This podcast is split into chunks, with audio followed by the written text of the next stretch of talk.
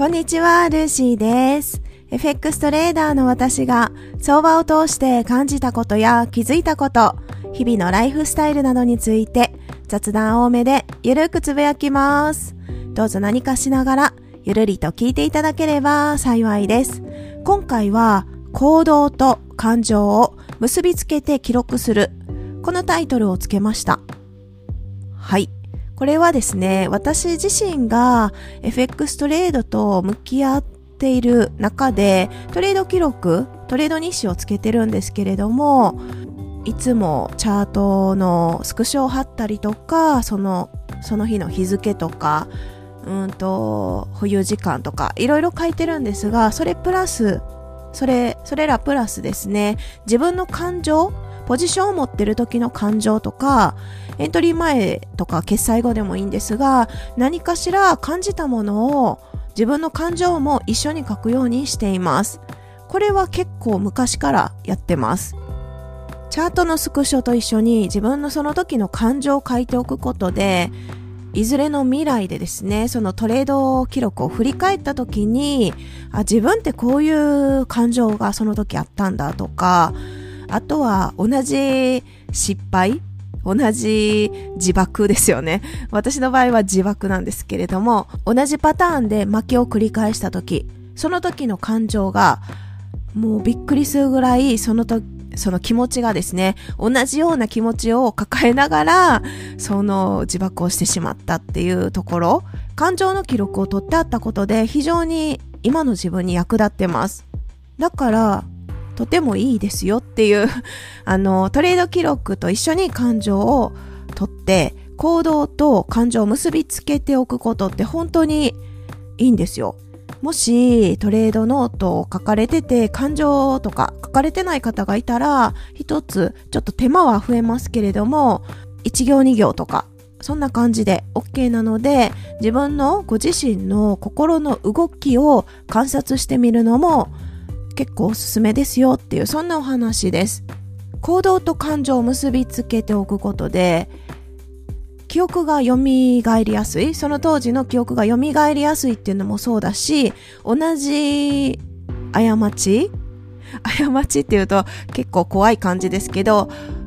同じようにまたですね自分で自爆をしようとしてしまった時にはっと気づくことが増えたんですよね、自分では。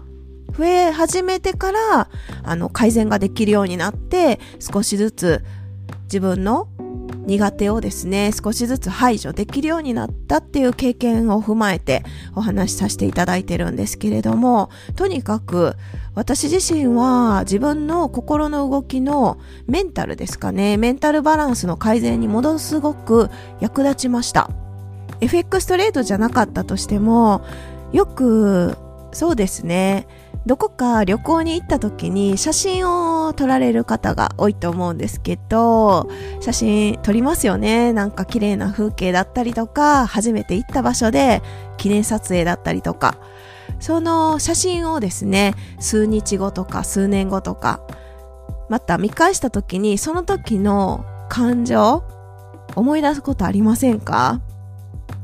ああそういえばここに行っってこういうお店に入ってあ確かこういうご飯食べたなとか食事の写真だったらあこれすごい美味しかったとか結構鮮明に思い出される気がするんですよね。それと同じような原理を使ってます。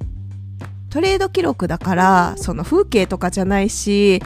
チャートのねいつものチャートの画面なのでそこまで鮮明にもしかしたら思い出せないかもしれないですけれども行動と感情を結びつけておくっていうのは本当にめちゃくちゃよくって少し言い換えるとそれぐらいしないと自分の癖を客観的に見ら、えっと、見れない。私自身はですね客観的に見ることができなかったんだと思います。自分ってこういう時にあこういうことをするんだとかそれこそこの感情をつけ始めたのは結構初期の段階でつけ始めたんですけどきっかけはですねまずはトレード記録をつけた方がいいっていうのは多くの発信されてるトレーダーさんがおっしゃってたのであなるほどトレード記録はつけた方がいいんだって思ったんですね。それで始め、つき始めたんですけど、そしてトレードをし始めて、私はもう知識がなさすぎておバカなもんで、あの、リアルトレードから開始したんですけどね、リアルトレードで開始して、うんと、知識がなさすぎて、あんまり恐怖とか、そう、怖さとか何も感じなかったんですけど、初めのうちは。だけど、その当時、今とは別の仕事をしてて、そして、オフィス勤務で会社に行ってたんですけどね、その時に、例えば、お手洗いに行くとします。スマホを持って行くのはいつも持って行ってたんですけれども、あの スマホをですね、あの、トイレの個室の中でチラチラっと見たりとか、そんなこともしてて、それを記録したりもしてたんですね。そこで含み損があったら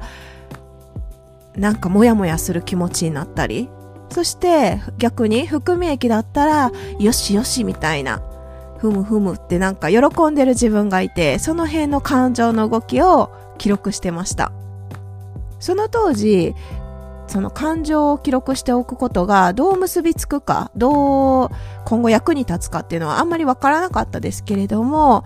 だけど、まずは自分の癖を知ることは絶対大事と思っていて、なぜならば、今後トレードをしていってスキルアップがもしできたとしても、私というこの存在は基本的に変わらないですよね。自分が決断してトレードをしよう、エントリーしよう、しないでおこうって決断する本人が変わらないので、じゃあ自分の癖を知るっていうのは非常に大切なことだってなんか思いましてですね。だから自分の感情、どうやって揺れ動くんだろうとか、その辺をひたすら書き続けました。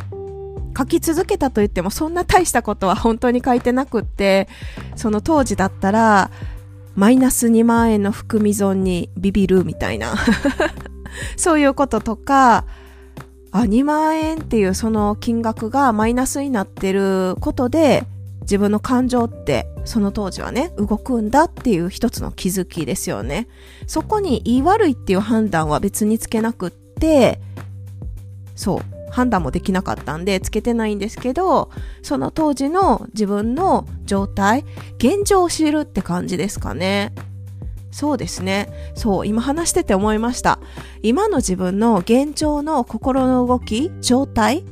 それを知りたいがために記録をつけてました。心って自分の心もそうですし、誰か人様の心もそうですし、目に見えないんですよね、形としては。目に見えないけれども実際実在してて、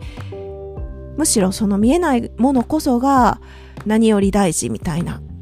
そんな感じで自分は捉えてまして。だから、一つの見える化する手段みたいな感じですかね、記録を取ることが。自分の心の動きを見える化するっていうのも一つですし、あとはストレス発散のために